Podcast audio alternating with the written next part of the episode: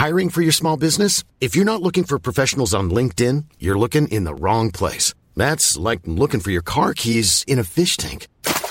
LinkedIn helps you hire professionals you can't find anywhere else, even those who aren't actively searching for a new job but might be open to the perfect role. In a given month, over 70% of LinkedIn users don't even visit other leading job sites. So start looking in the right place. With LinkedIn, you can hire professionals like a professional. Post your free job on linkedin.com slash people today. Burrow's furniture is built for the way you live. From ensuring easy assembly and disassembly to honoring highly requested new colors for their award-winning seating, they always have their customers in mind. Their modular seating is made out of durable materials to last and grow with you. And with Burrow, you always get fast, free shipping. Get up to 60% off during Burrow's Memorial Day sale at burrow.com slash ACAST. That's burrow.com slash ACAST. burrow.com slash ACAST. Sie hören den Podcast Niemand wird verurteilt. Jetzt bist du safe. Hier in unserer Bubble. Maria und Nils helfen dir bei deinem Struggle. Jetzt bist du safe. Hier kannst du sein, was du willst. Jetzt bist du safe mit Maria und Nils. Hallo, liebe Nivifee-ZuhörerInnen. Herzlich willkommen zu einer neuen Folge Niemand wird verurteilt und herzlich willkommen zur ersten offiziellen, frei zugänglichen Folge Niemand wird verurteilt im Jahre 20, 2024. Man sagt jetzt immer 2024, aber eigentlich ist ja das Jahr 2024. Nach Christus. Nach Muss Christus. man an der Stelle sagen. Nach Jesus Christus. Ja. Nicht, dass man jetzt wieder Horst Christus meint, sondern nach Jesus Christus. Horst Christus. Was viele nicht wissen, den schreibt man ja auch mit K. Na, Also H-O-R-K-S-T. Nee, hinten ist das K, das ist stumm. Horst. Horst. Na, ist so eine ungarische Variante. Horst. Ja, Herzlich willkommen. Äh, schön, dass ihr alle wieder dabei seid. Wir hoffen sehr, sehr, sehr, dass ihr alle gut reingerutscht seid. Wenn ihr äh, hören wollt, wie Maria und ich uns ausführlich über den Sinn und Unsinn von Vorsätzen und von Feuerwerk unterhalten, dann empfehlen wir euch, uns auf Patreon zu abonnieren, denn da haben wir das in der letzten Folge für alle Nivifee-Menschen gemacht, die uns Geld für diesen Podcast bezahlen. ja. Äh, Patreon slash niemand wird verurteilt, glaube ich. Man kann das aber auch, wenn man denkt, oh, Patreon, wie schreibt man das? Äh, könnt ihr das auch auf Apple machen. Ja. Apple abonnieren. Auf Apple abonnieren. patreon.com slash niemand wird verurteilt oder bei Apple Podcasts. Da ist das dann irgendwie im Menü zu finden. Und da könnt ihr Abos abschließen, Monatsabos, Jahresabos, jederzeit kündbar, wie ihr wollt. Aber wenn ihr da dann ein Abo abgeschlossen habt, dann habt ihr Zugriff auf die extra Folgen, in denen wir meistens Lindenstraße gucken, aber manchmal eben auch über Dinge reden, so wie letztes Mal. Und Eben. im neuen Jahr vielleicht Wima äh, auch wieder Und- aufleben lassen dort. Genau, und jetzt überlegt haben, wie mal wieder aufleben Ja. zu lassen für einzelne äh, Folgen ab und zu. ja, Ähm, lustig war, dass wir uns in der in der Patreon-Folge vorgenommen haben, über Vorsätze zu reden. Wir hatten den Vorsatz, über Vorsätze zu reden. Ja. Und dann ist es doch was ganz anderes geworden. Classic Kennt man Vorsatz. von uns gar nicht. Classic Vorsatz, würde ich Classic sagen. Vorsatz. Ja, nee, das kennen wir. Sind natürlich immer sehr straight, was wir uns Mhm. vornehmen passiert. Gerade in Podcasts. Sehr straight. Muss man wirklich Weißt du, was sagen. lustig ist? Ich weiß nicht, äh, ob, falls ihr mir vor allem auf Instagram folgt, habt ihr mitbekommen, dass wir ähm, unser Wohnzimmer komplett umgeräumt haben.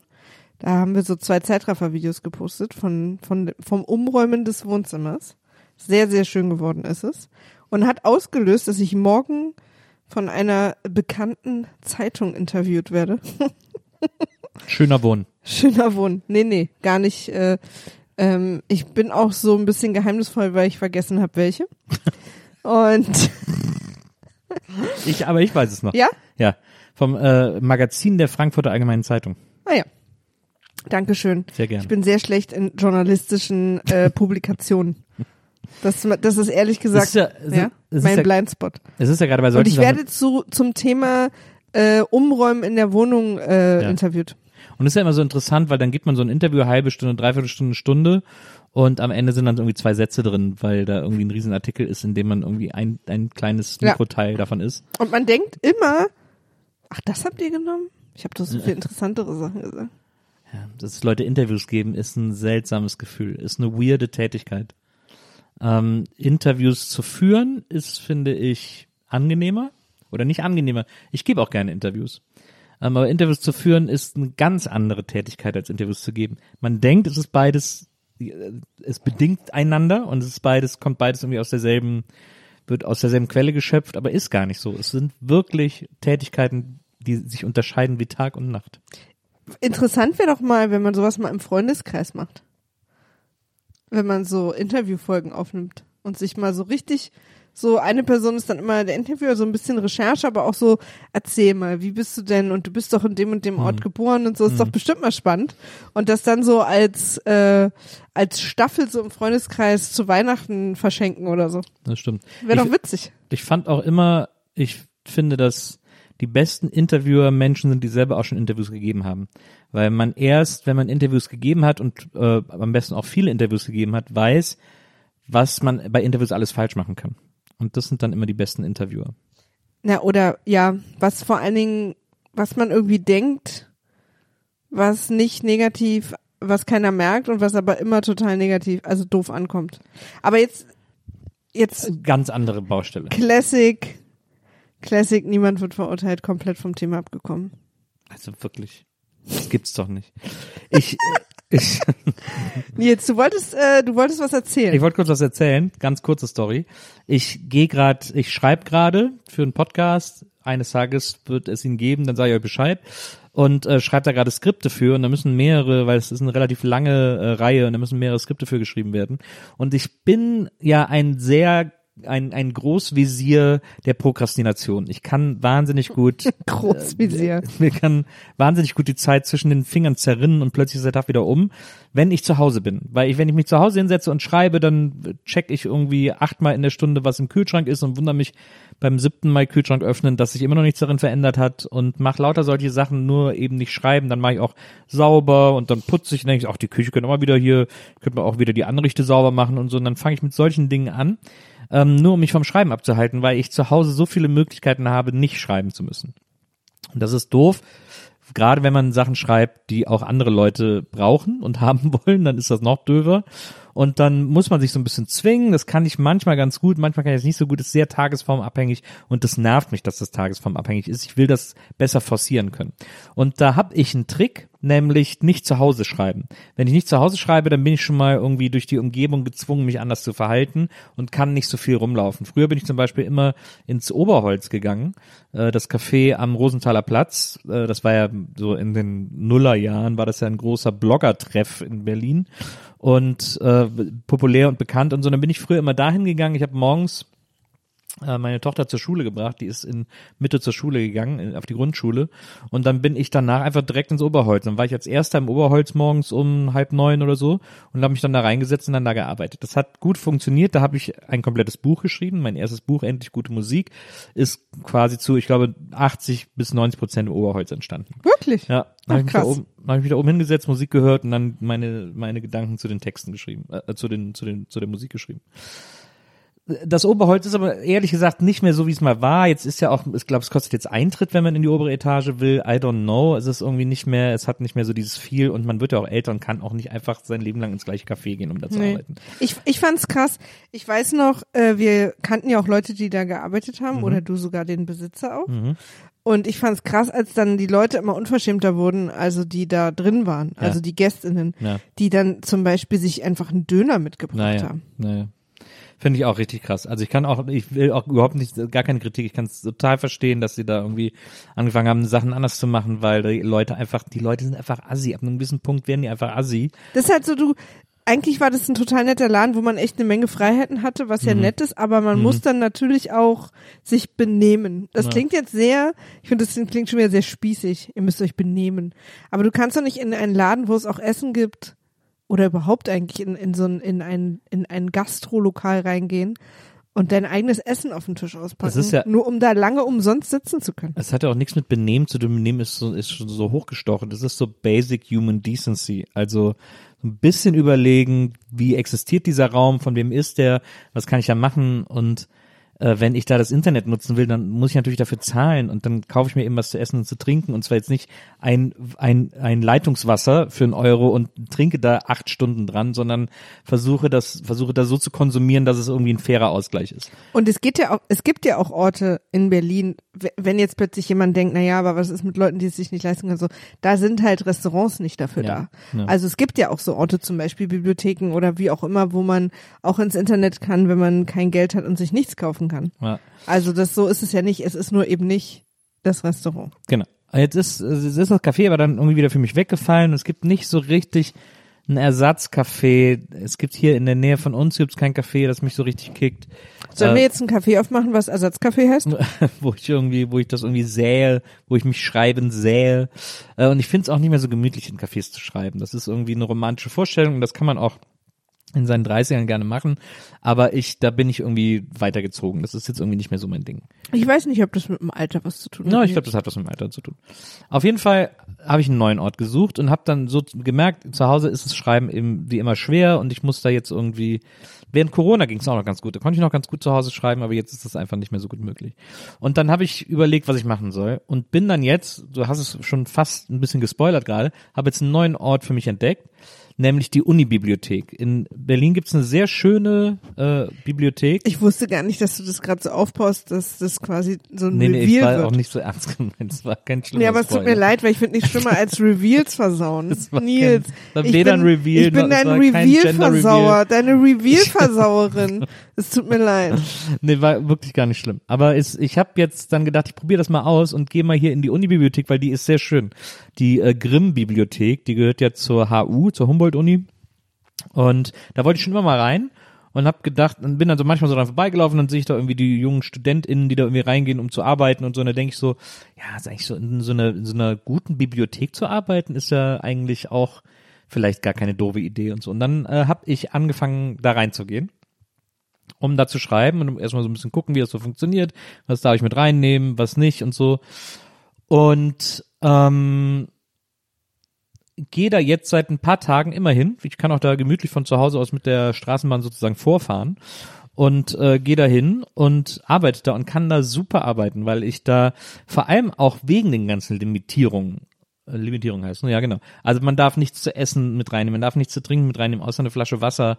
Ich frage mich, ob sich manche Leute da vielleicht einen Wodka reinfüllen oder Sprite. Würde ja auch gehen, würde keiner merken. Das, das sind schon so die Hacks, über die ich nachdenke. Ja, ja. Ach Aber- so, stimmt, weil du trinkst ja kein Wasser, ne? Ja, stimmt. n- Für ne, dich ich ist habe das ja auch nie eine blöd. Wasserflasche dabei, das, ich vergesse einfach immer, deswegen. Ja, aber das ist ja richtig blöd für dich. Ja, da kümmere ich mich drum. Nö, ist Nächstes okay. Mal gehst du mit einer Getränkeflasche da Nö, nö, ist okay. Aber so, also das ist halt äh, so, das sind ja so diese Limitierungen, die es da gibt.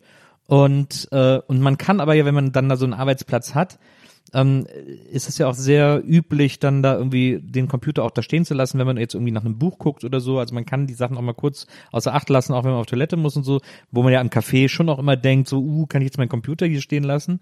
Und in der Bibliothek geht das aber.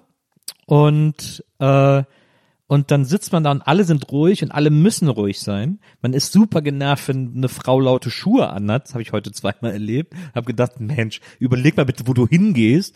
Ähm, Das können übrigens auch Männer laute Schuhe anhaben. und das können auch Männer. Und das ist ein super Ort für mich zum Arbeiten, weil ich irgendwo, also ich kann, bin immer noch ein bisschen Internet abgelenkt und Handy und so ist okay, aber ich werde immer wieder aufs Schreiben zurückgeworfen, immer wieder auf, ich muss, ich kann meine Zeit nicht anders hier verbringen, als zu arbeiten sozusagen. Aber ist das auch ein bisschen der Ort? Also fühlst du dich da auch so ein bisschen inspiriert? Naja, ich hatte das ja bei dir, ich hatte, wir hatten uns ja dann immer so geschrieben, dass, dann hatte ich ja diese lustige Erkenntnis, dass ich so, ich sitze dann da und, und dann muss ich auch für diese Bücher, muss ich so gewisse Sachen recherchieren und immer so nachgucken und so. Und manchmal stößt man auch da bei Internetrecherche an seine Grenzen, weil im Internet einfach nicht alles steht und manche Sachen nicht so in die Tiefe gehen, die man rausfinden will. Und dann habe ich da so gesessen, habe so recherchiert zu so einer, zu so einer Geschichte und habe so überlegt und plötzlich hatte ich so die Riesenerkenntnis, ich bin ja in einer Bibliothek. Das ist geil. Und dann habe ich Das finde ich richtig geil. dann habe ich online nach äh, Büchern zum Thema gesucht in der Bibliothek und habe auch ein paar gefunden und da wird dann auch genau auf so einem Plan angezeigt, in welchem Regal, in welcher Etage das Buch steht, das man sucht. Man kann es ja dann so nehmen, also in den in den frei zugänglichen Handbüchern heißt es glaube ich oder wie? Handapparat.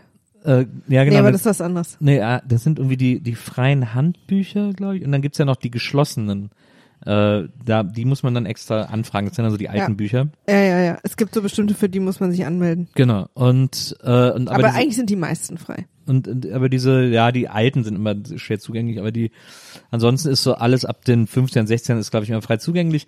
Und, äh, und dann habe ich plötzlich gedacht, Mensch, ich bin ja in der Bibliothek und habe ich angefangen, mir da Bücher zu holen und da drin noch Infos nachzublättern und irgendwie in meine in meine Arbeit mit einzubauen und so. Und das war ein genialer Aha-Moment für mich, wo ich da als dann plötzlich gecheckt habe, dass ich auch noch an so einem Ort bin, in dem ich so einen Zugang zu so Wissen habe, dass auch nicht einfach alles überall so eins zu eins im Internet abgebildet ist.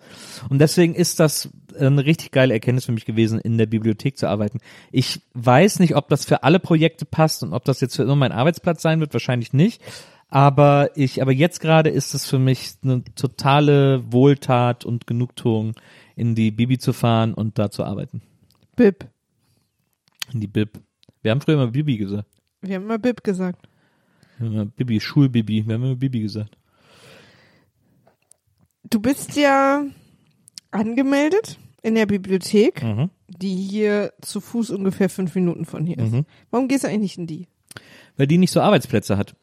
Die, ähm, also ja, hat so die, Tische und Stühle und so. ja, wir haben zwei der Arbeitsplätze Aber auch ist natürlich haben. auch nicht so eine geile Bibliothek. Aber es ist halt so eine Gebrauchsbibliothek, die so, wo irgendwie. auch so ein bisschen so eine Kinderbibliothek, oder? Na, das ist ja, gibt's ja immer in, bei normalen Bibliotheken, gibt's ja auch immer einen Kinderbereich, aber die sind halt so darauf ausgelegt, dass Leute da hingehen und sich einen Roman leihen, den sie unbedingt lesen wollen und so weiter und so fort. Und äh, das, die sind nicht so gedacht als Arbeitsplatz. Und so Das eine. Unibibliothek, da gehen einfach alle hin, um zu arbeiten. Ja. Also da sitzen alle und heute, ich habe heute einen gesehen, der geschlafen hat. Und da habe ich schon gedacht, oh, an dem Platz würde ich aber gerne sitzen. Und ähm, Man kriegt dann so eine Bibliothekspersönlichkeit. Ähm, Persönlichkeit. ja, auch an anderen. Es gibt ja nur drei Etagen Plätze, an denen auch Notebooks erlaubt sind. Darüber sind noch zwei Etagen. Da sind an den Arbeitsplätzen sind Notebook-freie Arbeitsplätze. Da darf man keinen Computer benutzen ähm, an den Tischen. Und ähm, Warum? Weil die da, glaube ich, so ein bisschen, dass man da in Ruhe einfach Sachen nachschlägt und schreibt, aber eben nicht tipp, tipp, tipp, tipp, tipp, tipp die ganze Zeit irgendwie auf die auf die Tastatur Ah, verstehe. hackt. Ähm, und dann, äh, und äh, heute war es sehr voll. Heute habe ich sehr lange einen Platz überhaupt gesucht, an den ich mich setzen konnte.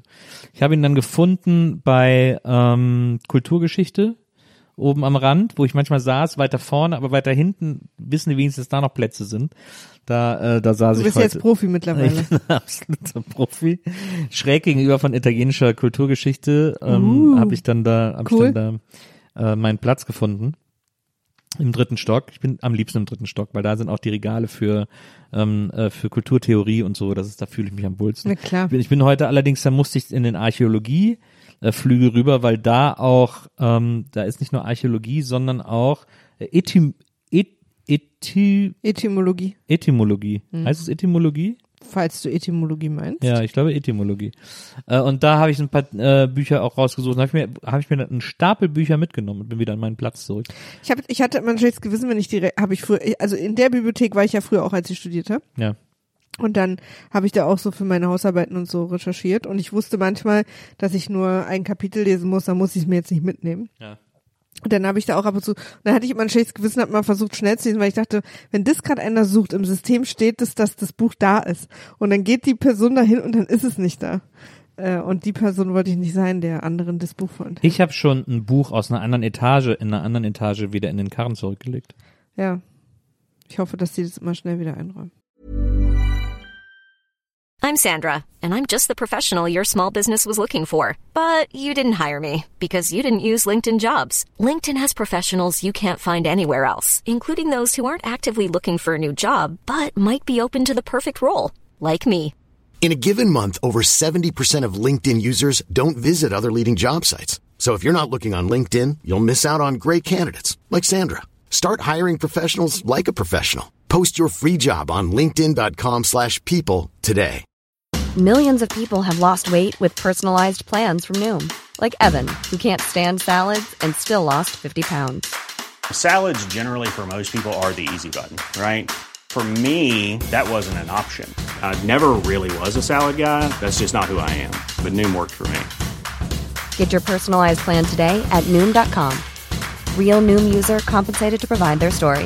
In four weeks, the typical Noom user can expect to lose one to two pounds per week. Individual results may vary. Das ist ja wohl krass. Du bist richtig krass. Und dann stehst du da und sagst, aber es ist, es ist angeblich hier, wo ist es? Und jetzt fällt mir wieder ein, warum ich das Thema überhaupt aufgemacht habe, denn es sind gerade zwei Lesesäle geschlossen mit ganz vielen Tischen, an denen man arbeiten könnte, die im Lichthof sind. Die, hat- diese Bibliothek hat so einen Scheiße. Lichthof. Die Bibliothek ist ja auch irgendwie, was ist die? Die ist irgendwie nach dem Bau ist sofort aufgefallen, dass die Statik scheiße ist oder irgendwie sowas war doch da. Ja, also die hat tausend Stories, aber Mhm. eine Story ist zum Beispiel, dass irgendwie die Fensterrahmen oder irgendwas so nicht richtig gemacht wurde, dass sich das dann verzogen hat und dann gab es so einen riesen Crack. Ja. Ähm, ist, ja. Das ist eine Sache. Statik war eine andere Sache. Dass bei ist das nicht ein statisches Problem, was du auch, gerade äh, auch, aber es gab, hast? es war wohl auch irgendwie, aber war das das, ich glaube, es war auch das Haus, wo sie beim Bauen gemerkt haben, dass der Architekt nicht das Gewicht der Bücher mitgedacht hat oder so. Immer gut. Aber ich weiß nicht, ob das die war, weil äh, die, die HU hat mehrere so Bibliotheken gebaut. Man soll ja auch immer übrigens äh, Statik, hier mit meiner großen Plattensammlung, das ist ja eigentlich in Mietswohnungen auch mal ein Statikproblem, soll man immer genau bemessen. Aber da wir im Erdgeschoss wohnen, ist das ja, Auch ein Problem. was soll passieren? Ja. Also, unter uns ist ja auch ein Keller. Ja, aber der ist sehr, ist ein sehr stabiler Keller. So, auf jeden Fall, ähm, Dass ich das plötzlich im Kopf habe, da habe ich noch nie dran gedacht. Klasse. auf jeden Fall, ähm, äh, gibt es eben, äh, gibt es eben die Probleme mit diesen zwei Lesesälen in einem Lichthof, die seit, äh, seitdem ich da hingehe, seit einer Woche beide immer geschlossen sind. Und da hängt ein Schild, warum die geschlossen sind. Und auf dem Schild steht, wegen zwei defekter Dachfenster sind die westlichen Lesesaalterrassen gesperrt. Und dann so auf offiziellem Papier, äh, UB, Unibibliothek und so, also so mit so, mit so, mit so Flatterband auf das Papier gedruckt und alles so offiziell ausgedruckt und an die Wand geklebt. Deswegen kann da keiner arbeiten. Deswegen gehen die StudentInnen auch zum Beispiel in diese Kabinen. Es gibt überall so Boxen, die eigentlich für Gruppenarbeit sind. Da sitzen sie zum Teil auch alleine, weil sie keine Arbeitsplätze mehr finden. Weil aber auch, weil viele sich aber auch dann so einen Arbeitsplatz, die kommen dann in die Bibliothek und reservieren sich den, indem sie da irgendwie so ein Ladegerät hinlegen und dann sind sie aber erstmal drei Stunden Kaffee trinken. Finde ich auch nicht korrekt. Also da muss ich wirklich sagen, äh, da bin ich, da war ich, äh, da ist es nicht okay, ähm, dass, dass, dass das so läuft. Aber sei es drum. Äh, was, worauf ich hinaus wollte, ist dieses Schild, äh, das da hängt. Das habe ich mir dann genauer angeguckt. Und wie gesagt, steht wegen zwei defekter Dachfenster sind die westlichen Lesesaalterrassen gesperrt. Und dann hat da jemand mit Bleistift daneben Folgendes geschrieben. Wegen zunehmender Defekte wird bald die ganze Republik geschlossen. That escalated quickly. What is happening Ja. at the Uni-Bibliothek? Ja, aber also da, mit der Bibliothek gab es echt schon immer Ärger. Das ist echt, äh, das ist echt krass. Weil die ist ja auch noch gar nicht so alt. Ja. Aber was, wieso ist da so ein, wieso ist da ein offensichtlich, Alle haben die auch so gehasst, weil alle finden, es sieht aus wie ein Haus, was so Schießscharten hat. ich finde die ganz schick, ich finde die Ich finde die von innen cool, ich mag die von außen auch nicht so. finde die ganz schön gemacht.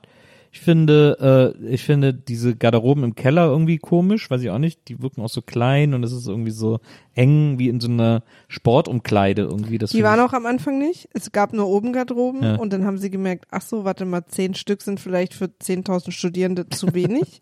und dann haben sie die im Keller noch so nachgebaut. Äh. Ja, die sind irgendwie, weiß ich auch nicht, die sind nicht schön, finde ich.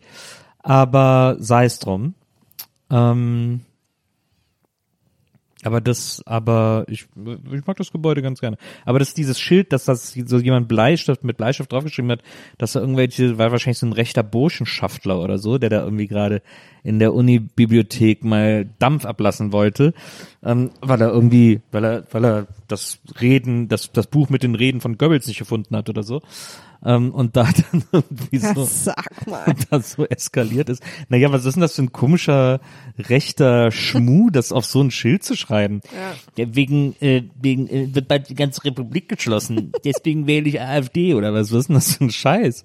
Also da habe ich wirklich gedacht, was ist denn hier los? Wegen zunehmender Defekte wird bald die ganze Republik geschlossen. Wegen zunehmender Defekte. Ich glaube, es hackt. Meine Aber- Güte. Also richtige Studierende der HU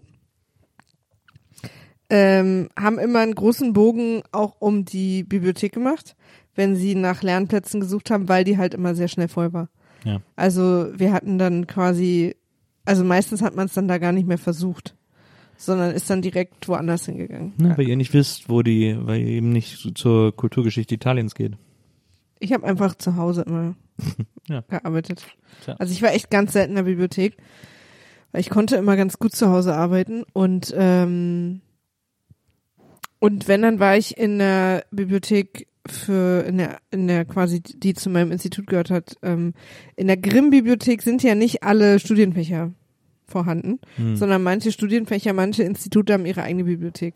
Und äh, American Studies hatte auch ihre eigene Bibliothek. es ist ja auch, eigentlich ist ja die, ich hatte ja auch geguckt, was ist so die Zentralbibliothek von Berlin und das ist ja eigentlich die im Amerika-Haus in Kreuzberg. Ja? Die äh, Amerika-Gedenkbibliothek heißt sie, glaube ich, ne? Das ist eine von der zwei zentralen Bibliotheken, die anderen habe ich jetzt vergessen. Aber irgendwie ist das. Es gibt aber echt viele Bibliotheken in Berlin. Ja, und sie wollen ja jetzt die große Zentralbibliothek, also so ein Wolkenkuckucksheimplan ins Lafayette machen, weil die Galerie Lafayette das Gebäude verlassen auf der Friedrichstraße Ende 2024. Ende 2024, so dieses französische Kaufhaus und da soll dann die Zentralbibliothek rein, aber der Umbau würde über eine Milliarde kosten und wäre irgendwie super kompliziert und so und äh, es ist halt einfach, ich, es ist so ein weirder Plan, finde ich auch. Ja. Also weil zum Beispiel das, die Galeria Kaufhof am Alex, das wäre zum Beispiel ein super Gebäude für eine Bibliothek, finde ich. Ich mag ja auch immer, wenn da innen so ein großer, so ein Innenhof, so ein Lichthof ist. Hat die, hat die, hat die Kaufhof doch auch. Da, wo die Rolltreppen sind, oder Ja. was? Hm, ja, stimmt. Aber da ist bestimmt auch die Statik nicht mitgedacht. Da sind schon sehr schwere Kleider auf den Etagen. Ja, oder das, das das. Porzellan auch. Wurden, Früher wurden da ja auch Kettenhemden verkauft. So lange steht das ja schon. Ich meine, deswegen.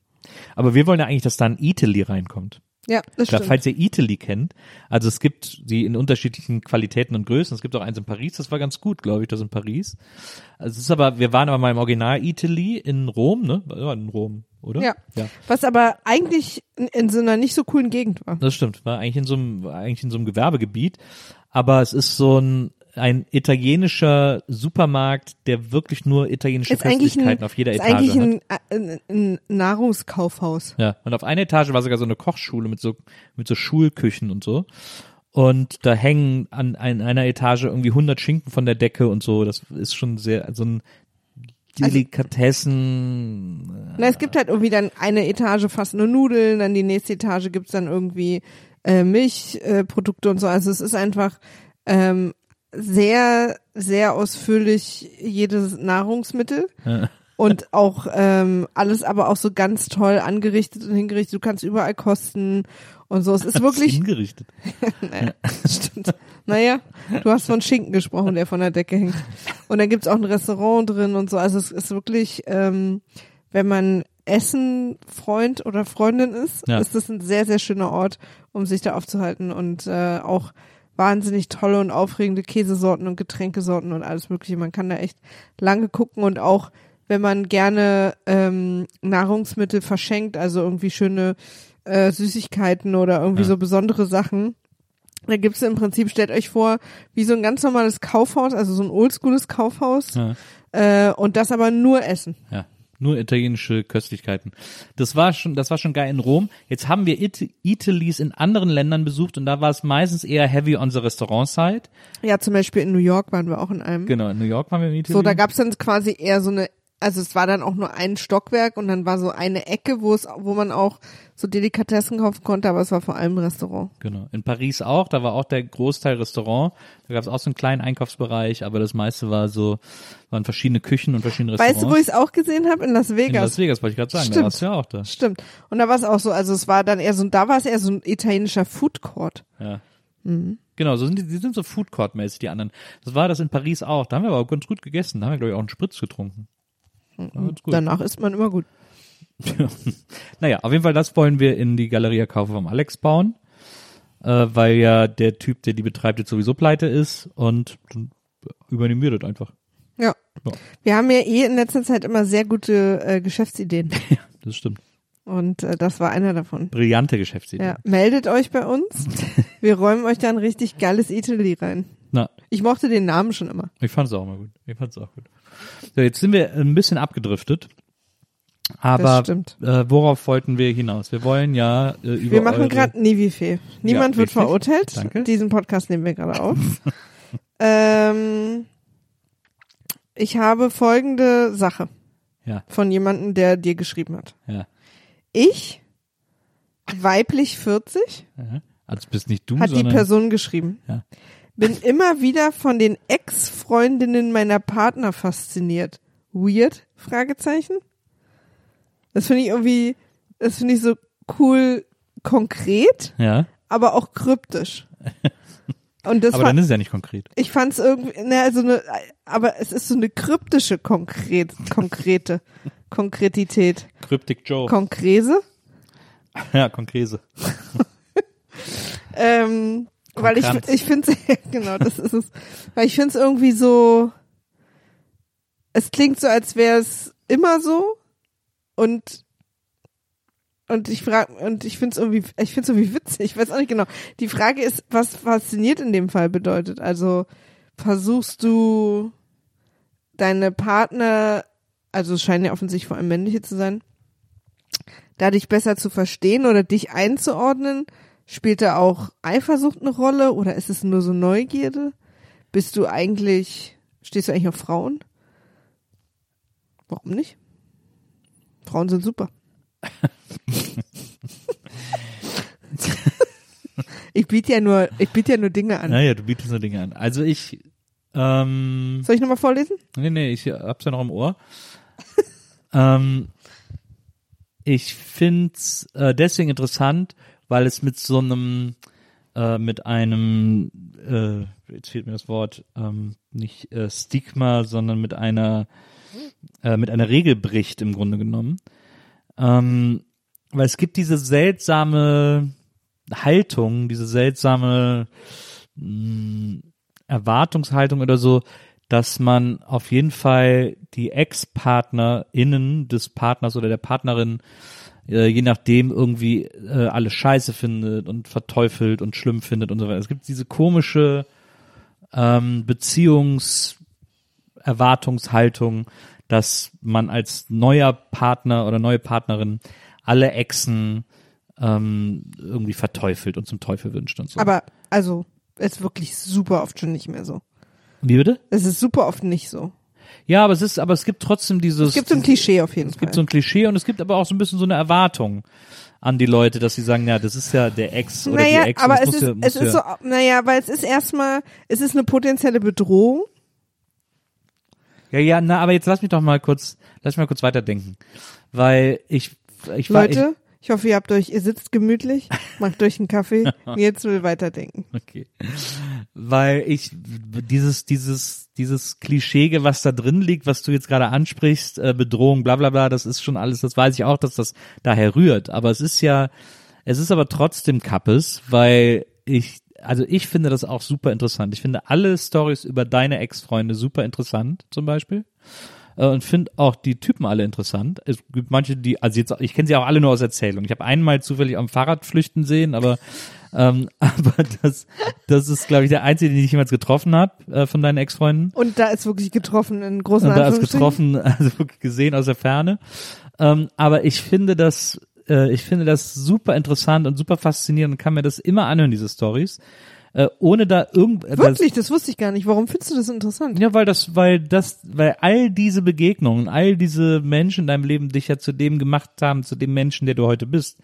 Das hat dich ja alles mitgeprägt und mit beeinflusst und hat dir auch gezeigt, was du nicht willst und hat dich auch äh, in den, in der, in dem, äh, na, in der Annahme bestärkt, was du nicht willst oder in dem, in der Erkenntnis bestärkt, was du nicht willst. Und das ist ja, da kann, von diesem Wissen kann ich ja nur profitieren. und, ähm, Naja, kommt drauf an, ne? und das, ne, ich finde schon. Ich finde, man kann da, man lernt super viel über seine PartnerInnen, äh, wenn man, wenn man Dinge über die Ex-Freunde oder Ex-Freundinnen erfährt. Ich finde das super lehrreich und super interessant und super wichtig und super spannend. Also es ist gleichzeitig auch noch unterhaltsam. Das kommt ja auch noch dazu irgendwie. Ähm, und das finde ich irgendwie.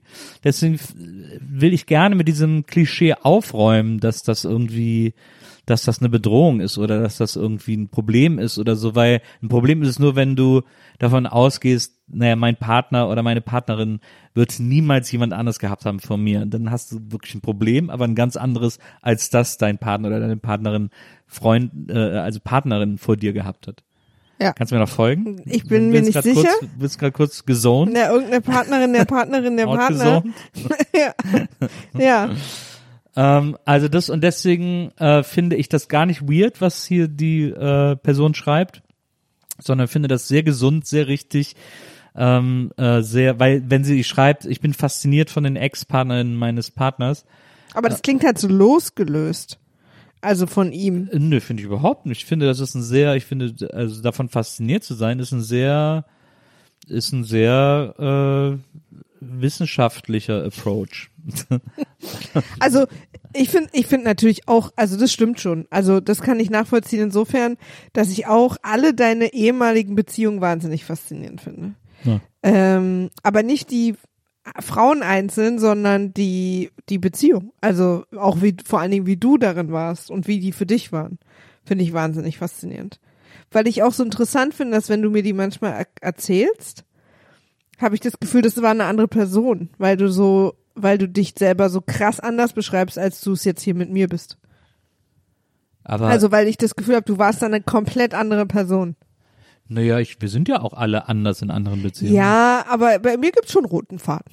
Also Nee, bei bestimmten. Sachen. Nö, finde ich nicht. Findest du nicht? Ja, bei bestimmten Sachen gibt es bei mir auch einen roten Faden, aber wir sind in anderen Beziehungen auch andere Personen. Ja, das stimmt schon. Wir sind nie, wir sind in keiner Beziehung gleich, weil wir auch immer ein Spiegel unserer PartnerInnen sind. Ja, beziehungsweise, ja, du hast schon recht. Also ich glaube, es spielt ein bisschen Alter eine Rolle. Das kommt auch noch dazu, Da- also Phase im Leben sozusagen, Mhm. äh, die ist auch noch ultra entscheidend für das Verhalten in Beziehungen, glaube ich auch. Aber natürlich, also ich habe nicht das Gefühl, dass meine ehemaligen BeziehungspartnerInnen unbedingt Spiegel waren, sondern eher bestimmte Sachen in mir ausgelöst oder nicht ausgelöst haben. Also deren Verhalten. Ja, aber das ist ja eine Art von Spiegelung. Also ich glaube schon, dass es gibt, wenn du mir so von deinen, von deinen Ex-Freunden erzählst, da gibt's schon Verhaltensmuster, die du so nicht mehr hast, die sich eindeutig darauf bezogen haben, wie die mit dir umgegangen Ja, sind. ja, genau, genau. Also wie zum Beispiel mein einer Ex-Freund, mit dem ich einfach ähm, so Öl und Feuer war. Also weil der einfach alle Dinge gemacht hat, die mich total wütend an Menschen machen. Also die mich einfach so triggern, weil ich wiederum da irgendwelchen alten Kram hab. So, weißt du? Ja. Und ähm, und dann auch plötzlich so ein so eine komische Konkurrenzsituation bei uns immer war. Also wer gewinnt? So, das habe ich ja dieses Bedürfnis habe ich bei dir gar nicht. Aber da frage ich mich manchmal, habe ich es einfach nicht mehr, weil ich das genau in der Beziehung hinter mir gelassen habe, oder habe ich es einfach mit dir nicht, weil weil du was anderes ausstrahlst? Naja, ich bin ja schon jemand, der das sehr in dir triggert, gewinnen zu wollen. Ähm, Ja, bei Brettspielen, aber sonst wirklich ja, weil ich nirgendwo. auch einfach, Aber bei du Brett- musst für mich immer Höchstleistung bringen, Maria. Man muss allerdings mal, ich will mal an der Stelle auch was anerkennen jetzt. Du bist wirklich sehr, sehr viel besser in Brettspielen als ich. Vielen Dank für die Anerkennung. Gern. Das it means the word for me, Ja. to me.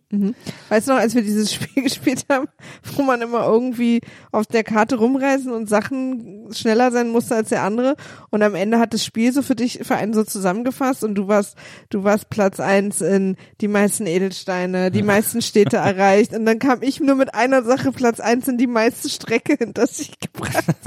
Das war echt so ein, das war echt so Das eine war bei Robin Medaille. Hood, ne? Das sage ich Robin Hood. Aber war das auch Robin Hood? Ich glaube, das war Weil wir Robin haben ja Hood. letztens auch Robin Hood gespielt, aber das war's nicht. Doch, das, dieses Robin Hood, das wir hier gespielt haben. Ich glaube, war das nicht das? Nein, nein, nein, das war doch eins, wo man noch so das Handy einklemmen musste über dem Ach Spielfeld. so, ach das, ah, das, äh, aber es war bei Robin Hood, glaube ich, auch so ähnlich. Da wurde auch am Schluss, gab es ja dann so Punkte für unser Team und da hast aber du da so haben eine wir ja lange, so eine miteinander Straße gespielt. gebaut. Bei dem ja, anderen ja. haben wir gegeneinander Genau, gespielt. ja, ja. ja. Da, da musste man irgendwie das Handy Ja, das in so ein mehr. Das Gestell ja. einklemmen. Das hat eigentlich ganz gut funktioniert. das hat super funktioniert. ja, stimmt. Fand ich auch. Ähm, so, also deswegen, ich finde das gar nicht weird. Ich finde das, ich finde das sehr gesund, ich finde das äh, sehr normal. Ihr solltet das alle machen. Ihr solltet euch viel mehr mit euren Partnern über ihre Ex-Beziehungen unterhalten und äh, daraus lernen.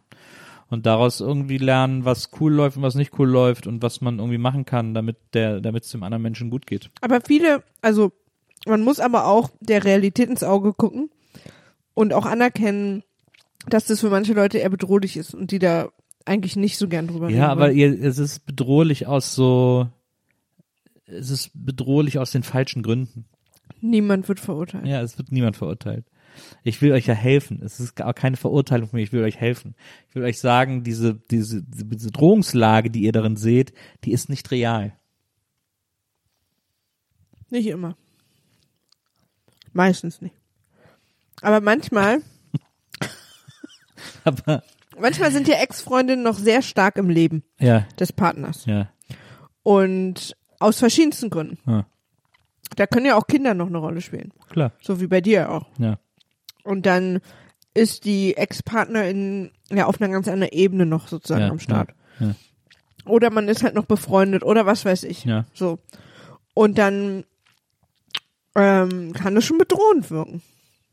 Weil man ist ja die Neue, man kennt die Schwierige noch nicht genau und ähm, und man weiß nicht genau, wie wichtig ist man hier in diesem Konstrukt Ja. und so weiter und so fort. Äh, Klar, am Anfang auf jeden Fall. Am Anfang ist es auch, es ist auch kein Anfangsthema. Es ist nichts, wo man irgendwie beim zweiten Date irgendwie anfängt, sich gegenseitig die Ex-Beziehung zu erzählen und irgendwie so die Verhältnisse zueinander zu checken und so. Und man muss natürlich am Anfang der neuen Beziehung die äh, Aufmerk die völlige Aufmerksamkeit geben und da geht es jetzt erstmal nicht darum, wie gut noch der Kontakt ist oder was auch immer, sondern es geht um was anderes. Ähm, also das finde ich auch. Aber äh, die, aber man wächst ja zusammen und es vergeht ja auch Zeit und ich finde ähm, die äh, über die Ex-Beziehung zu lernen und auch alles über die Ex-Beziehung oder oder was heißt alles, ne? Aber Details über die Ex-Beziehung zu erfahren, ist etwas, was ich finde, was im Wachstumsprozess einer Beziehung sehr hilfreich ist und sehr gesund ist und sehr gut tut. Ja, kann auf jeden Fall. Also es ist vor allen Dingen halt spannend, ne? Man lernt halt Ja, wirklich auch was über den Ja, Partner, eben. mit dem man zusammen ist. Ich bin, also es gab Ex-Beziehungen, jetzt auch nicht nur deine, sondern auch von meinen Ex-Freunden, die ich überhaupt nicht bedrohlich fand. Und es gab welche, die fand ich bedrohlich. Es war oft ein Bauchgefühl. Und weil es gibt ja auch Beziehungen oder es gibt ja auch Menschen, die trennen sich und hab, empfinden noch was füreinander. Und es gibt auch Menschen, die trennen sich und dann ist die neue Beziehung eher ein Rebound. Auch Ja, aber- blöd für die Person. Ja, und das kann, das kann immer alles passieren. Das, äh, aber das kann ja sowieso immer passieren. Ja, ja, Das deswegen meine ich, also- Ja auch wenn du über den Ex-Freund oder die Ex-Freundin Bescheid weißt. Ja, nee, Also- ich, ich, ich, wa- was ich eigentlich nur sagen will, ist, ich will, ich habe halt auch einen Softspot für Leute, die sagen, und da hast du wahrscheinlich recht, dass das am Anfang vielleicht auch normal ist und später, dann sollte man sich jetzt nochmal überlegen. Ich will ehrlich gesagt darüber gar nicht so viel wissen. Ja, also klar, es gibt sicher Leute, die das unter Druck setzt, die dann auch denken, dass da, dass mit diesen Geschichten auch eine Erwartungshaltung verknüpft ist, dass ich das jetzt füllen muss, diese Lücke, die da jetzt quasi hinterlassen wurde oder so. Das, also das, ich bin ja nicht, ne, also das verstehe ich schon alles, dass man das auch fühlen kann. in- Das, du bist halt jemand, dieses Thema hatten wir ja schon oft, du empfindest halt keine Eifersucht und auch keine, diese Bedrohlichkeit, dass jemand dir was wegnimmt oder so. Also, wenn es um solche Beziehungssituationen geht. Die hast du halt einfach nicht. Aber ich erinnere mich an ein paar Sachen aus dem ersten oder den ersten zwei Jahren unserer Beziehung, die mir wirklich Sorgen gemacht haben. Die waren alle unbegründet und im Nachhinein weiß ich auch, dass die währenddessen schon total unbegründet waren.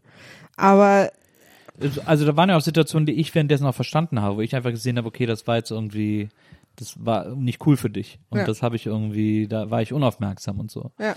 Das, also da, das muss man auf jeden Fall checken. So, das ist wichtig, dass man da sich auch hinterfragt und auch die Kommunikation hinterfragt und auch da genau darauf achtet, wie man. Also vielleicht auch an der Stelle mal an, nicht nur an die Personen, die vielleicht interessiert sind an der Ex, an den Ex-PartnerInnen, sondern auch an die Personen mit den Ex-PartnerInnen, wobei sind ja meistens beide, dass man vielleicht dann auch guckt, dass man am Anfang nicht so viel darüber erzählt, von Ja, sich aus so, ja, ne? Ja, absolut. Ja.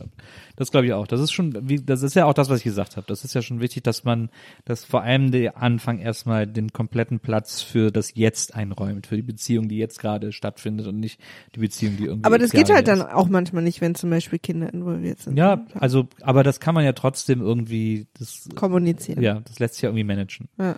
Und wie gesagt, das hast du nicht so gut gemacht. Also teilweise am Anfang, ich weiß noch, dass du auch vor unserem ersten Date mir schon so bisschen friss oder stirb mäßig, also in so einem sehr strengen Ton vor allem auch gesagt hast, Kind und, und Ex gehören zu meinem Leben. Ja. Äh, mich kriegst du nur mit den beiden zusammen. Und das war noch vor dem ersten Date und ich war schon verunsichert. Also ich hab, wir haben uns trotzdem getroffen, ich habe mich drauf gefreut und ich war auch genauso verknallt, aber es hat mich schon ein bisschen verunsichert, weil weil das so sehr hart gesagt wurde. Und ich glaube, das wiederum hing bei dir mit Erfahrungen mit anderen Ex-Freundinnen von dir zusammen, äh, dass du das klarstellen wolltest. Ja. Aber das hat mich natürlich einfach total verunsichert, weil ich dachte, okay, aber ist denn da überhaupt Platz für mich? Also äh, braucht man mich in diesem Gebilde? So, weißt du? Ja. Es, Gott sei Dank hat es ja noch geklappt. Ja. Wir haben es Gott sei Dank noch ganz gut hingekriegt. Ja, aber ich finde es ja auch interessant. Also weil Ja, ja, natürlich, sowieso. ich weiß natürlich, ich wusste auch ja übrigens relativ schnell, das war wiederum auch ein Bauchgefühl, dass das kein wirkliches Problem ist. Also Ja. dass du ganz so in mich verknallt bist und ich auch in dich und dass wir das total schön haben miteinander. Also das fand ich auch, das war ja auch von Anfang an total klar. Na. Und ich fand ja, aber man kann ja auch überspringen, also die Ex-Freundinnen davor alle, die fand ich ja sofort spannend. Ja. Weil die sind ja quasi schon once removed, wie man so schön sagt. Ähm, und da hast du ja auch, und da hast du immer mal so Geschichten erzählt und dann dachte ich, wer ist dieser Mann? Weil in meiner Gegenwart warst du ganz anders. Aber das ist dann wieder das, dass man so äh, unterschiedlich drauf ist, ne? Wir sind alle die Summe unserer einzelnen Teile. Nils, Maria. das stimmt. Deswegen, also nochmal, ich find's nicht weird. Ich find's irgendwie, wenn man dann gesundes Interesse hat und das irgendwie spannend findet. Mich würde mal interessieren, wie der Partner das so, also ob der, manchmal haben ja auch die, hat man ja auch selber einfach gar keinen Bock über seine Exen zu reden, ne? Also Ja. auch wenn die dein, dein Partner das interessant findet, dass das ja ehrlich gesagt war. Aber so Terrariumsbesitzer haben das zum Beispiel immer. Was für Besitzer? Terrariumsbesitzer. Die reden immer gerne über ihre Exen? Mhm. Aha. Okay. Wow. Wow. Du hast es jetzt erst gecheckt, ne? Ich hab's als du es laut ausgesprochen hast. Okay. Leute, ich muss mich kurz hinlegen.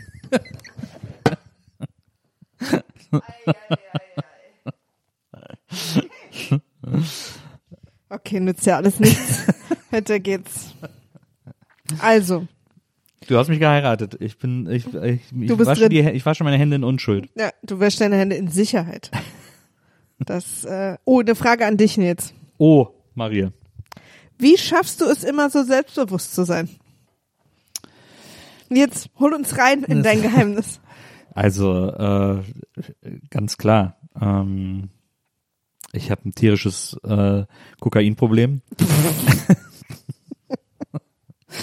nee, äh, das, ich, das fand ich eine, die hatte ich auch damals äh, beantwortet tatsächlich in der Insta-Story, ähm, weil ich die ganz niedlich fand und weil das natürlich sehr äh, very bauchpinselig ist und ich mich sehr freue, wenn ich sowas gefragt werde, weil das, äh, weil ich das sehr, sehr niedlich fand und eine sehr schöne Frage und ein sehr schönes Kompliment, by the way, das ich sehr gerne auch annehme, weil das ist ja auch wichtig, dass man Komplimente annehmen kann. Ähm, und das habe ich in dem Fall getan, habe mich sehr darüber gefreut. Aber man muss auch sagen, dass das natürlich auf äh, Instagram basiert, auf dem, was diese Person auf Instagram von mir sieht, auf dem, was ich auf Instagram darstelle. Und da stelle ich natürlich immer meine selbstbewusstesten Momente online äh, und präsentiere die euch und präsentiere euch die, weil die irgendwie schön sind, weil ich die aufregend finde und weil das natürlich auch auf meinen Beruf einzahlt und weil das auf mein ähm, auf das Image, das ich gerne von mir kreieren möchte, einzahlt und so. Das ist ja, das ist ja völlig klar. Jetzt ist es aber nicht so, dass ich jeden Morgen aufwache und mit hoch erhobener Liebeslanze durch die Gegend stolziere Also und sage, erstmal ich bin doch. die Nummer eins. Also mit hoch erhobener Liebeslanze stehst du schon jeden Morgen auf.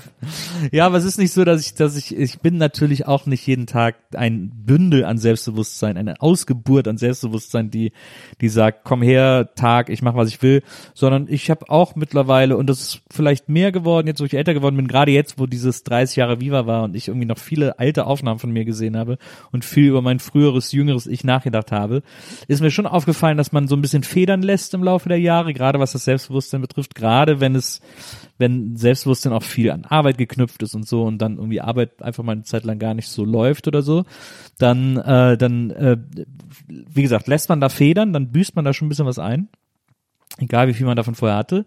Aber es ist dann umso schöner, wenn man es sich selber wieder zurückholt und zurückerobert und zurückerarbeitet. Und jetzt kann ich heute sagen, dass ich schon, also ich bin natürlich ein selbstbewusster Typ. Ich bin schon auch jemand, der irgendwie, der die meisten Sachen, die er macht, ganz gut findet und sich selbst und mit sich selbst auch ganz zufrieden ist und sich selbst irgendwie auch ganz gut findet.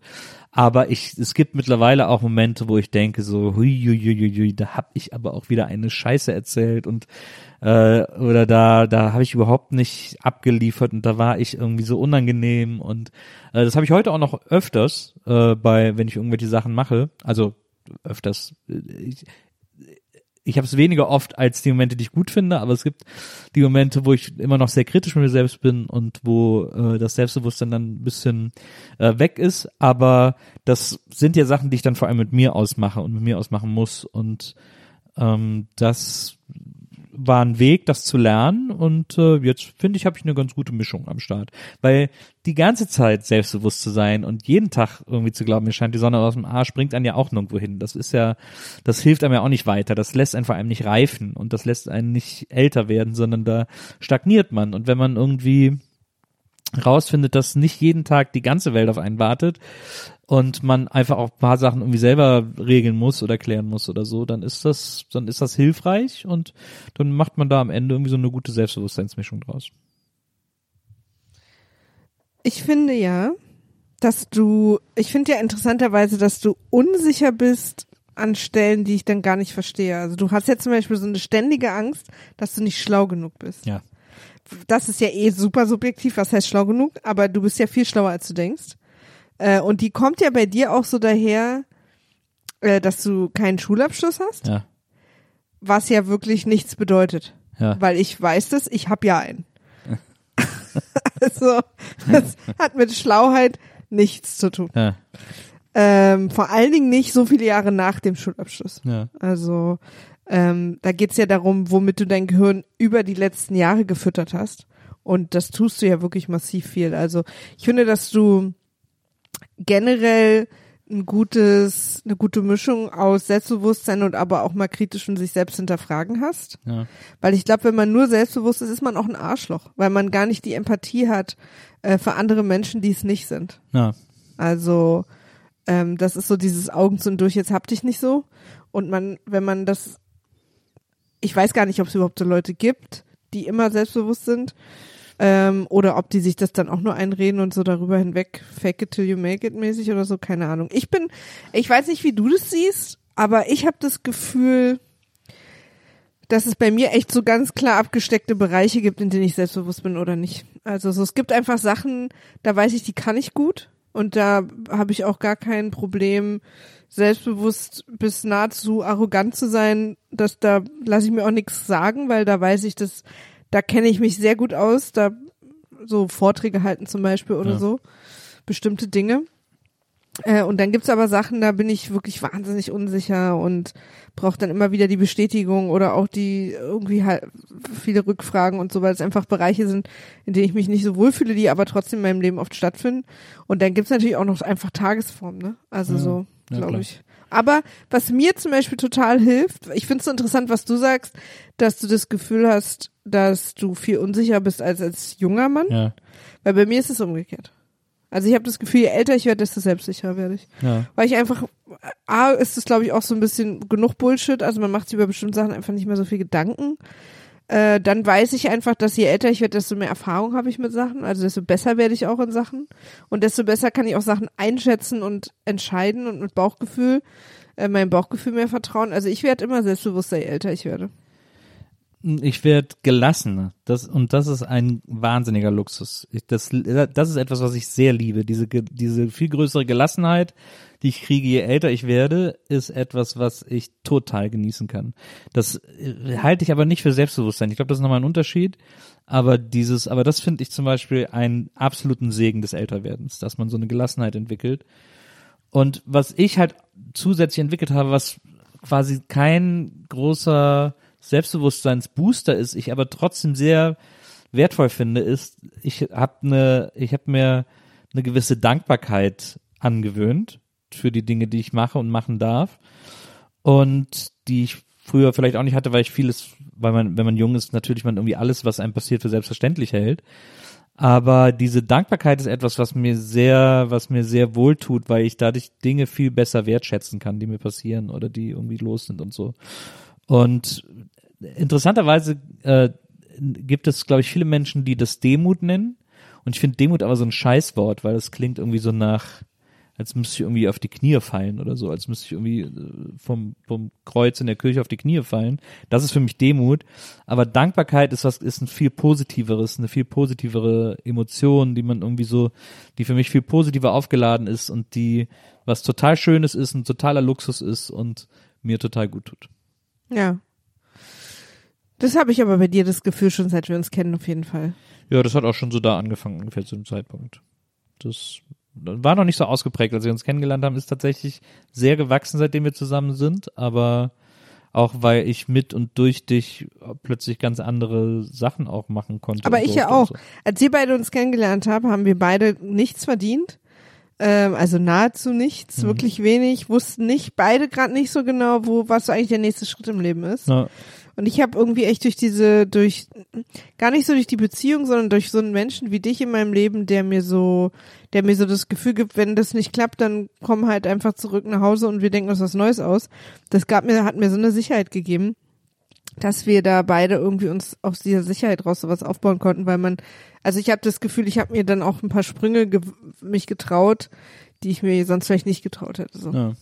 Ja, das wahrscheinlich, glaube ich auch. Aber auch, also ich glaube auch in der, in der Beziehung zu sein, da meine ich jetzt nicht nur romantische, sondern auch platonische Beziehungen, ja. die, die wirklich so, in, in der die andere Person oder Person nennen, das können ja auch Freundeskreis sein, einem wirklich das Gefühl geben, dass sie einen ganz toll finden. Ist ja auch egal erstmal warum, als Freundin oder als, als Gesprächspartner oder weil man mal geholfen hat oder wie auch immer. Also es gibt so ein paar Freundinnen, denen merke ich einfach an, wie sehr, wie gern die mich haben. Und ich habe die ja auch total gern. Und wir zeigen uns das gegenseitig einfach so, dass mir das natürlich auch, das, das ja dann so ein, so ein Kopf hoch, also so ein ach toll, also Ja. irgendwie, äh, was ich dann ja auch mit ins, in, auf Arbeit nehme aber- Mhm. oder in Meetings oder so und dann natürlich weitertrage, was ja auch meinem Selbstbewusstsein so hilft. Und ich habe, also bei mir ist es auf jeden Fall so, dass meine Beziehungen äh, Freundschaften und auch aber auch die Beziehung mit dir natürlich auch, je älter ich werde, werden die einfach besser. Sind wir schon wieder bei den Ex-Beziehungen. Tja. Full Circle jetzt. Aber ich, also ich glaube, man muss einfach sagen, äh, wahrscheinlich ist es eine Binse, wahrscheinlich wissen das die meisten, aber vielleicht ist das irgendwie einfach nicht allen bewusst, dass äh, Internetbewusstsein ist nicht echtes Bewusstsein. Wenn ihr im Internet für super selbstbewusst haltet, ähm, ist es in 99 Prozent der Fälle im wahren Leben gar nicht und und äh, guckt auf den Boden, wenn er mit euch spricht und umgekehrt. Also das ist die Erfahrung, die ich einfach gemacht habe über die über die Jahre, dass das ganz, dass man kann das aus der Internet-Performance nicht ablesen, wie selbstbewusst jemand im echten Leben ist und wie selbstbewusst. Ich habe auch das Gefühl, es ist oft andersrum, weil die Leute, die im Leben quasi erschüchtern sind und sich nicht trauen, anderen in die Augen zu gucken und so, genießen das total, dass der Inter das Internet so ein Ort ist, wo sie das können, wo sie, wo sie einfach quasi Mhm. Ist ja hart cool. sein können und krass sein können und, und nicht diese direkten zwischenmenschlichen Konsequenzen so erleben, während Leute, die eh sehr outgoing sind und sowieso werden da manchmal im Internet so ein bisschen ähm, äh, vulnerabler. Was ist das deutsche Wort? verletzlicher. Ja, verletzlicher, weil weil sie das eher was dann wiederum ist, was sie sich im wahren Leben nicht so trauen. Ja, also das ist, es ist auch wirklich, niemand wird verurteilt, also es ist auch kein, es ist nur, Ein sehr guter Podcast, habe ich gehört. es ist nur manchmal überraschend. Also manchmal schätzt man Leute so anders ein, wenn man sie aus ihrer, aus ihrer On-Screen-Performance kennt. Und dann lernt man die kennen und dann denkt man so, das hätte, dich hätte ich jetzt für ganz anders drauf gehalten. Ähnliches Prinzip wie bei Online-Dating. absolut, absolut ähnliches Prinzip. Nahezu gleiches Prinzip. Und äh, Total. Ich muss mich auch, also oft sind es ja die Posts, die besonders persönlich sind, für die man so am meisten äh, Feedback kriegt, auch positives Feedback, weil sie natürlich viel authentischer sind. Weil wenn ich euch ein Foto poste, wo Nils und ich irgendwie in der Sonne stehen und mein Haar perfekt liegt, was natürlich ehrlicherweise fast jeden Tag so ist, dann, oh, natürlich, oh, warum muss ich denn jetzt gehen? Oh, hier ist kein Sauerstoff in dem Raum. Von dir selbst gelangweilt. Nee, das ist überhaupt nicht. Es ist ja schon wieder drei Stunden bevor die Folge erscheinen muss. Es ist, ist auch spät. Ähm, worauf wollte ich hinaus? Ach so, das ist ja dann auch echt einfach nur so eine krasse Momentaufnahme, wo wir ganz kurz irgendwie so happy waren. Äh, sind wir vielleicht dann auch danach noch, aber und das dann so teilen wollen, weil viele von euch also ich, ich krieg zum Beispiel auch echt ein Selbstwertgefühl durchaus durch meine Community im Internet. Also ich merke, dass ich zum Beispiel viel mehr poste, wenn ich alleine reise. Hm. Also, wenn ich in die USA reise oder irgendwo hin und ich bin alleine unterwegs, weil ich ja oft alleine verreise, poste ich automatisch viel mehr, weil dieser, dieses Feedback, was ich dann kriege und diese, diese Kommunikation, auch wenn sie mit, nur mit Menschen ist aus dem Internet, die ich nicht im wahren Leben kenne, das gibt mir schon irgendwie so ein Gefühl, nicht ganz alleine zu sein. Ja. Also für mich ist das auch, auch, hilft auch meinem Selbstwertgefühl. Ja. Die Frage ist, lassen sich daraus Tipps ableiten? Und ich glaube, nein. Ich glaube, Selbstbewusstsein ist tatsächlich nichts, was euch irgendein Coach äh, beibringen kann. Sowieso Vorsicht bei Coaches, aber ähm, aber das ist, glaube ich, nichts, was einfach so lernbar ist, sondern es es geht da, glaube ich, um eine große Auseinandersetzung mit sich selbst und ich glaube aber, dass man, dass die meisten Leute schon mit einem gewissen Selbstbewusstseinsset ausgerüstet sind und sich das irgendwie ganz gut abrufen lässt, wenn man sich da ein bisschen, wenn man sich so ein bisschen reinfuchst. Und das kann ja auch in unterschiedlichen Bereichen sein. Das kann ja auch sein, dass man, dass es irgendwas gibt, wo man sich super auskennt, dass man da mega selbstbewusst ist. Dann kann, ist das ja so eine Energie, die man irgendwie nutzen kann. Aber Und- auch es ist auch die Menschen, mit denen man sich umgibt. Ja, sind Also es gibt ja auch wirklich einfach Leute, sei es Familie, also richt- also hier biologische Familie, keine Ahnung, wie man das sagt, ähm, die vielleicht total toxisch sind und Hm. mit zu denen man sich aber aus so einem komischen Verpflichtungsgefühl verbunden fühlt, die die wirklich auch einem ans Selbstwertgefühl gehen können. Ne? Also dass Ja. man, also ich weiß, mir tut's immer total gut, wenn ich mich mit, wenn ich, wenn es mir nicht gut geht, gibt's quasi für mich zwei Coping-Mechanismen. Der eine ist dann irgendwie sich alleine so einkugeln, aber da, da muss ich gucken, dass ich da irgendwann wieder rauskomme, weil ich dann zu viel Zeit habe nachzudenken. Aber der andere ist Zeit mit Menschen verbringen, von denen ich weiß, dass sie mich einfach lieb haben, auch wenn ich äh, eine alte Nöllsuse irgendwie ist- Nöllliefernde Suffkopjes bin. Das ist, glaube ich, der beste Boost, den es gibt für Selbstbewusstsein. Umgebt euch mit Leuten, die euch wertschätzen, die euch mögen äh, und cut the ties zu den Leuten, die euch irgendwie nicht gut tun und die euch irgendwie ähm, klein, also klein halten klingt immer so übertrieben, aber die euch irgendwie nicht das Selbstbewusstsein geben, das ihr wollt und das ihr braucht. Weil das, ihr, ihr mögt denken, dass die wichtig sind für euch, aber sind sie nicht. Sind, äh, bringen euch nichts im Leben. Nur Kummer. Und ähm, ich glaube, das ist, das ist sehr schlau, Maria. Ich glaube, das ist der beste Tipp, den man geben kann, äh, wenn man irgendwie über Selbstbewusstsein nachdenkt. Umgebt euch mit Personen, mit Menschen, die euch selbstbewusst machen die euch, die euch feiern, die euch fördern, die euch. Es geht nicht um kritikloses Hinnehmen von einem und Ja und Arm zu einem, was ihr tut. Also wisst ihr auch selbst, ihr seid ja alle nicht bescheuert. Ähm, aber, äh, aber das ist, glaube ich, das Schlauste, was man machen kann, sich mit, sich mit den Menschen umgeben, die einem gut tun. Und das ist, das ist sofort ein totaler Selbstbewusstseinsboost. Ja. Das hilft einem total. Hat natürlich auch nicht jeder. Ja, aber man hat ja immer irgendwie, äh, ich glaube, man hat immer irgendwie, ich, ob man jetzt immer Menschen hat, die einem gut tun, I don't know, aber ich glaube, man kann immer Menschen finden, die einem gut tun. Ja. Und es muss ja auch nicht jedes Mal Menschen sein, mit denen man eine ultra enge, tiefe Absolut. Verbindung Ja, hat, absolut. sondern irgendwie, mir tut es dann zum Beispiel auch schon gut, wenn ich auf so bestimmten Veranstaltungen mit so einer tollen Podcast-Community connecte und wir dann einfach so darüber so total abnörden. Ich hatte neulich einen absoluten Selbstbewusstseinsboost, weil ich bei einer, einer Podologin war. Äh, eine alte äh, Ja. russische oder ukrainische Frau, weiß ich nicht, aber sie hatte so einen Namen, der irgendwie aus dieser Region zu stammen Hat sie scheint. dir nicht gesagt, dass sie Russin nee, ist? Nee, Ah, sie hatte auch so einen Akzent irgendwie.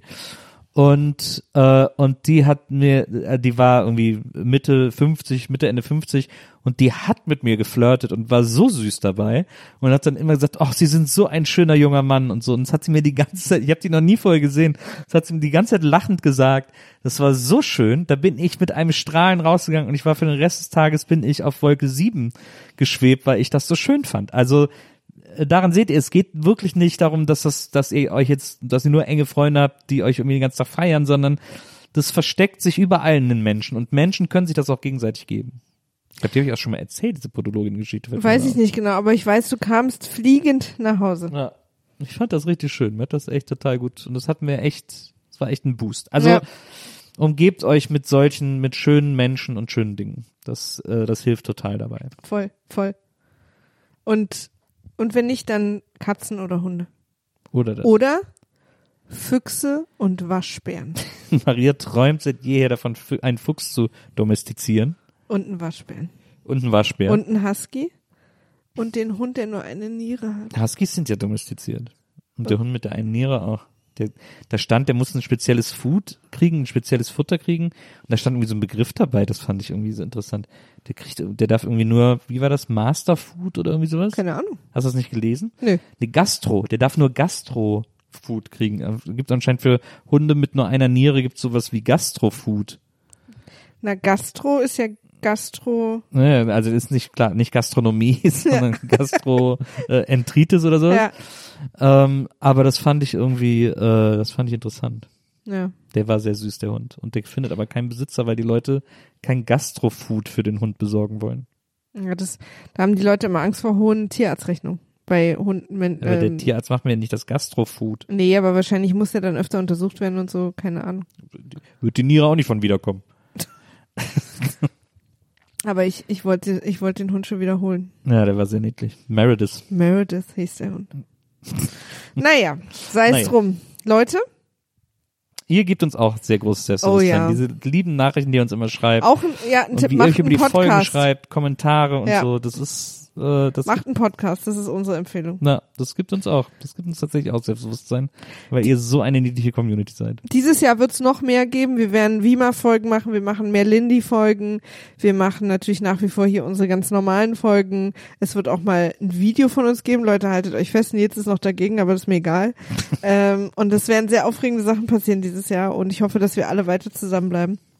Wenn ihr uns unterstützen wollt, würden wir uns sehr, sehr freuen auf äh, Patreon slash äh, Niemand wird verurteilt oder auf Apple Channel. Und Das- wir freuen uns auch tierisch, wenn ihr uns in Stories erwähnt, wenn ihr uns weiterempfehlt. Wir wollen Ja. natürlich, dass hier die Community wächst und gedeiht und immer mehr Leute diesen Podcast hören Wenn sie irgendein, wenn sie eine kritische Menge erreicht haben, gehen wir auch auf Tour und dann knuddeln wir alle eh mal richtig krass. Esatto, wie der Italiener sagt, lernen. Esatto. Und, äh, und deswegen äh, erzählt es rum, erzählt es weiter, sagt den Leuten, sie sollen diesen Podcast abonnieren, sie sollen ihn hören, er macht sie besser, schöner, selbstbewusster, er hilft jeder Beziehung auf der ganzen Welt äh, besser zu werden, die bestmögliche Beziehung zu werden, die sie sein kann. Deswegen äh, spread the word, wie man so schön sagt. Und, äh, und dann freuen wir uns, wenn wir dieses Jahr alle nochmal einen entscheidenden Schritt weitergehen Ja, mit Nivifee. Freunde, Leute, habt einen wunder, wunderschönen Tag. Diese Folge erscheint in zweieinhalb Stunden. Maria setzt sich jetzt an den Computer und macht alles fertig. Und, äh, und ich schreibe wieder hektischen Text. Liest irgendwer von euch die Beschreibungstexte, weil das ist etwas, wo ich jedes Mal denke, was kann ich hier alles reinschreiben? Vielleicht, ich muss vielleicht mal anfangen, so versteckte Botschaften da reinzuschreiben und dann Ja. könnt ihr gucken, ob ihr die entdeckt. Ähm, aber ja, wir freuen uns, wenn ihr nächstes Mal wieder dabei seid und vielen, vielen Dank, dass ihr die ganze Zeit an unserer Seite seid und uns so einen Boost gebt, damit wir das hier für euch machen können. We love you very much. We do. Bis zum nächsten Mal. Tschüss.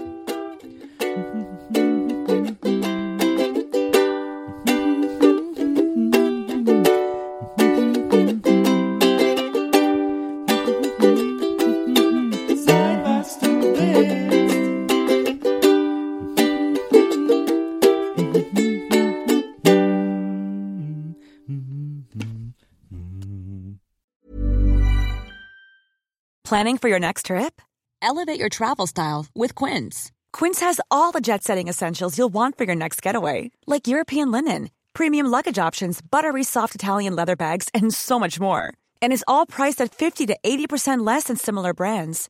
Plus, Quince only works with factories that use safe and ethical manufacturing practices. Pack your bags with high-quality essentials you'll be wearing for vacations to come with Quince. Go to quince.com slash pack for free shipping and 365-day returns. Confidence starts with loving who you are. And when your skin feels nourished and glows on the outside, you naturally radiate confidence from the inside. Give your skin a glow up with Osea's clinically proven Mega Moisture Duo. This ultra hydrating body care features two of Osea's best sellers, Undaria Algae Body Oil and Undaria Collagen Body Lotion. These seaweed powered heroes use skincare level ingredients normally reserved for your face for results you can see and confidence you can feel. Osea has been making clean, clinically proven seaweed infused face and body care products for over 28 years. This luxurious skincare is vegan, cruelty free, and climate neutral certified, so you never have to choose between your values and your best skin. Glow from the inside out. Get 10% off your first order with code GLOW at OseaMalibu.com. That's O S E A Malibu.com code GLOW.